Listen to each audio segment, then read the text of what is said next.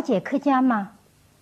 客家是汉民族的一支民系，它与汉民族的使用共同的汉语，保留汉民族的文化传统与精神，都在使形成了自己独特的事物。这独特民系和独特的民俗文化里发展，明显做出过公众贡献，也在今后对民族的振、国家的建设相仿。下我想就客家凌晨，客家民俗文化省文化的现实意义各方做一些介绍。怎么家人内东西福建、西南、四南、番这连港澳地区，一共一七十多个县份，其中纯黑的县份有三十多个，在国外分布在六十多个国家和地区。主要有马来度夏、新加坡、越南、国在国内客家人五藏。作为它有形成的独特历史。研究前辈林先生，他认为，先民大多数是住黄河、长白水以西、汉东地的中原旧地，北商部族的侵扰，一般北道饥荒原因，而逐渐由中原不断。详记。他经过详细考证后认为，客家先民由西南继大的起运动时期，自东晋受五胡乱华影响，由中原迁至湖北、河南的南部，及安徽、江西沿长江南北岸，以至赣江上下游，大致在公元三一年至八七九年间。第二期，自唐末受黄巢事变影响，由安徽、河南、湖北、江西等第一时期的旧居，再迁到安徽南部及江西东南部、福建西南部，以至广东的东北边界，大致在公元八八零年至一一二六年间。第三时期。自宋高宗南渡，受金人南下、元人入主的影响，客家先民的一部分由第二时期的旧居分迁到广东的东部、北部，大致在公元一一二七年到一六四四年间。第四时期，自明末清初，受满洲人南下及入主的影响。客家先民的一部分分迁到广东的中部和滨海地区，以及四川、广西、湖南、台湾，大致在公元一六四五年到一八六七年间。第五时期，在自同治间，受太平天国等事件的影响，客家的一部分。分迁于广东南路与海南岛等，大致在公元一八六七年以后。至于客家人士迁移和侨居于南洋各地和南北美洲，则以第三、第四、第五时期为显著。目前，在东南亚的华侨中，客家人占了三分之一。从以上介绍，我们可以看出。客家先民经历过大的迁徙运动，他们从北到南，一路垦殖拓荒，开放家园，在新开辟的土地上繁衍生息。在长的迁徙开拓中，先民们为了巩固和发展族群力量，一方面保留了自己的口语，另一方面在中文化的基础收土化，形成了。有别于其他族群的客家民俗文化，这些历史方面的种种特征，都标志着一个家形成了。它是一个民系，而且是汉民族的一个重要群。第二部分，客家民其史上对客家人影响最最深的，要算宗族观了。广是国外的客家人。他们的宗亲血缘观念都很强，意识都很深。换句话说，就是根源意识浓厚。这可以从他们重视修族谱、建祠堂、使堂号、新修祖坟、立宗这些处，还可以从港澳台华侨的言行中得到印证。他们住于一些商会、社，这个组合是以血缘宗亲为引力凝聚而成的。客家人在漫长的迁徙生活中，为了生存，为了繁衍子孙，为了族群的自我保护和民系的生存和发展，他们从自主观念、根源意识。这个影响最大、最深的习俗中，又派生出种种特性来。第一种特性是讲客家话。客家话这一方言，在客家地区广泛的流传、广泛的使用。不仅在纯客县份，就是在华侨中，客家人的家里也讲客家话。他们信守着“宁卖祖宗田，不卖祖宗园”这样的祖训，认为客家方言是族群的象征和标志，崇尚孝敬。为了巩固宗族的生存以及发展这样的目的，客家人要求宗族内部。必须团结一致，同心协力，克服困难。在这样的背景下，客家人形成了崇尚孝敬的习俗。他们牢记“孝者不成大器”这样的祖训，把孝敬父母当成良俗，代代相传。香港知名人士刘景庆先生。是梅州约亭村人，他为村人建造了一个文化活动中心。他为了纪念自己的艰苦一生的母亲，也为所有的客家母亲，他把它命名为“母亲堂”。他说：“母亲是伟大的，客家的母亲更是伟大。”他还写了一首《母亲堂赋》，其中有这么几句：“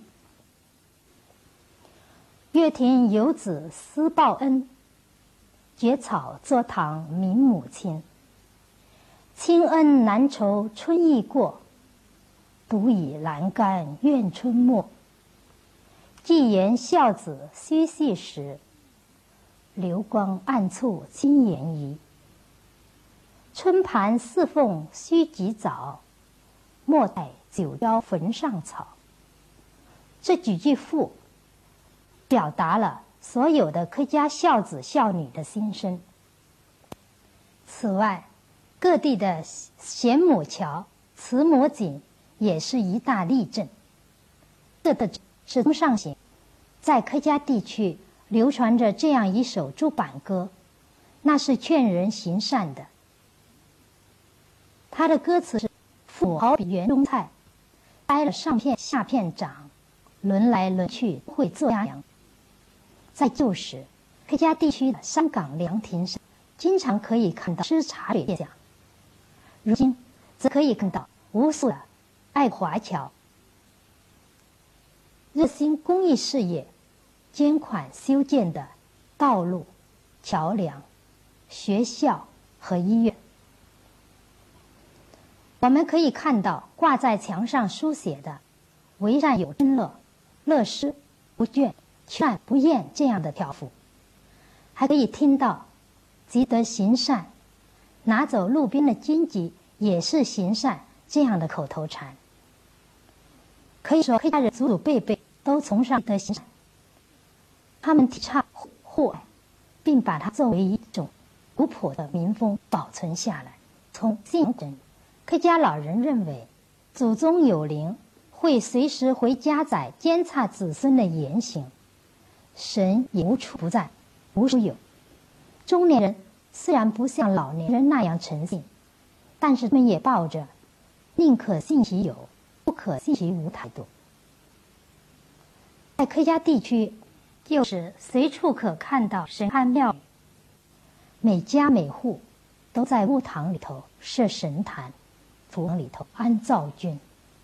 他们极其重视祭祀，认为鬼神世界是现实世界的翻版、延续和再现。这些落后习俗的形成，是因为人们常常受着疾病的威胁，甚至有被病魔夺去生命的危险，因此把崇拜祖宗、信仰鬼神当成精神上的一根支柱，在养灾避祸。减轻内心的苦痛。五个特培养喜欢的对客。客家人找媳妇、选女婿，都喜欢客家人。他们有句俗话叫“好女不外嫁，肥水不外流”。他们认为，客家人有自己的方言习俗。如果夫妻双方是客家人，这样有利于两亲家的亲密合作。第五个特性是早婚育重男轻女，重视产妇。在旧时，客家山区结婚年龄要早，女的是十六到十七岁，男的是十八岁到二十岁。如果女孩子到了二十岁还没有结婚，会被村子笑，因为客家人南迁比别的民系晚，他们所到之处都是生活比生活条件比较艰苦的地区。快的开创家园，发展经济，以使族群不被别的民族同化。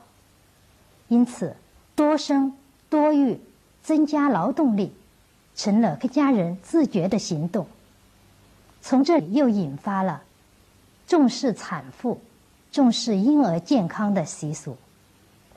第七个特性是重视，在山多田少的客家山区，劳动力过剩。为了谋生，客家人鼓励男子出外谋生、出外开拓，而要找一个好的饭碗，又必须有文化，这样就客观上刺激了青少年读书识字的热情。有这样的俗话，叫做“有子不教等于养牛”，勒紧裤腰带。也要教子女出身。他们认为，子女只要读几年书，有了一点文化，就能够算账，能够写家书。学习文化的重要性，在客家地区是富于皆知的。在那里可以看到，寡妇当挑脚也要教子女读书，甚至还有。乞讨要饭的贫妇也要教子女读书，在那里形成了用祖承田所收的租谷办教育这样的习俗。规定，凡是同宗同姓的子弟，不管贫富，都可以免费上学。第八是有独特的。民居建筑在客家有一独特的建筑样式，在福建叫做土楼，在江西叫围楼、半围楼，在广东有围龙屋。这是用黏黄土、细沙、石灰做原料，用竹片、木条做筋骨夯筑而成的土木建筑。根据地形的不同，有圆形，有方形，有半圆形。内那边有住房、厅堂、学堂、教室、马厩、水井、仓库等等，具有防地震、防盗贼、防外族外人侵扰的优点。这样的住宅有一层、两层、三层，甚至住几十户、上百户，容纳几百人，便于去人族人聚居。客家的围屋成为宗族内部的团结一致、共同抵御外部侵扰的象征。这些民居建筑也是客家人智慧与力量的体现。如果说以上所列的特征是客家人宗族亲情及血缘这种根源意识的体现，那么在精神层面上还有下面的特点。第一个呢是艰苦奋刻苦耐劳的精神，这个在客家妇女身上表现尤为突出，因为客家男子。大多数外出闯荡，家中只留下妻儿老小。在这样的环境下，妇女独立挑起了生活的重担。她们上要侍奉公婆，下要抚养儿女，要操持家务，还要到大田去参加插秧、犁田、耙田、割稻等等。繁重的劳动，生活的磨难，艰苦的劳劳作，不但练就了他们一副硬身板，而且磨练了他们的意志，培养了不怕吃苦、艰苦奋斗的精神。客家的孩子大多在母亲的言传身教下，也养成了艰苦奋斗、勤俭节约的作风。第二个特征是勇于开拓进取、艰苦创业的精神。由于客家地区山多田少，劳动力过剩，人们鼓励男子出外。大多数的男子在青少年时期便跟水客到南洋当橡胶工、当矿工、当电火计。现在老一代华侨中，有许多就是少年时期便离开父母，出门闯荡的。在那里，能鼓励外出，鼓励出门闯荡，出门过番成为寻常事。但是每到一个新的地方，由于环境生疏，要站住脚跟，必须艰苦奋斗。刻苦耐劳，这样就养成了紧张拼搏的作风。客家男子大多有理想、有抱负、有追求。他们有一句话，叫做“宁紧眉毛做隐忍”。客家男子既是一个个人意志比较强的。追求上进、自尊自信，又有为子孙后代谋福利、为家族增光增气的创业精神。正是这种精神，培育出像洪秀全、黄遵宪、孙中山、叶剑英等一代代精英。第三部分，客家民俗文化的现实意义。从以上介绍，我们不难看出，对客家人影响最大、最深的宗族观念、根源意识，正是民族凝聚力之所在。由此形成的宗族宗族意识、爱国爱乡精神、刻苦耐劳的品德，也正是客家精神之所在。是客家人世代相传的最可宝贵的东西。如今，在广大的客家地区，通过各种形式，对新一代进行这种精神的教育，通过祭典、祝贺、寻根、旅行，对新一代加强爱国爱乡的意识。老一代华侨。离乡背井几十年，为什么还热爱故土，热爱家乡。用他们自己的话说：“树高千丈，叶落归根。我的根在中国。”请听旅美侨胞杨龙生先生的抚决吧。我一踏进祖国的土地，我的脚就是暖的。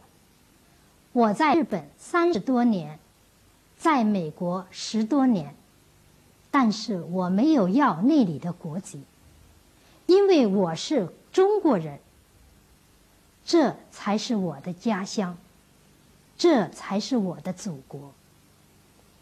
他们千里迢迢回乡寻根问祖，寻的就是中华民族这个根，问的就是炎黄这个祖。因为有了寻根问祖的意识，才产生出为子孙后代谋福利的追求。如今，他们从为宗族、为子孙、为族群后代谋福利出发，进而扩展到为整个民族、为整个国家做贡献。我们可以通过华侨。回乡祭祀祖先亡灵的活动中，看到他们通过这种纪念活动，寄托着对先人的追思。他们在静默中怀想先人的创业艰辛，追思先人的风范，回忆童年的生活，从而激发起。发扬谦卑精神，增强为族群、为子孙后代造福的责任感，为社会奉献、为民族造福的责任感。如开头所说，客家民系是汉民族的一个重要分支，它的历史文化根源。主要来自中原文化，经过几个世纪与古南越文化的交融，形成了今天的客家民俗文化。从本质上看，客家文化也就是汉民族文化。毫无疑问，客家文化。是中华民族文传统文化花园中的一朵奇葩。朋友们，今天关于客家民俗文化的介绍就讲到这里，谢谢大家。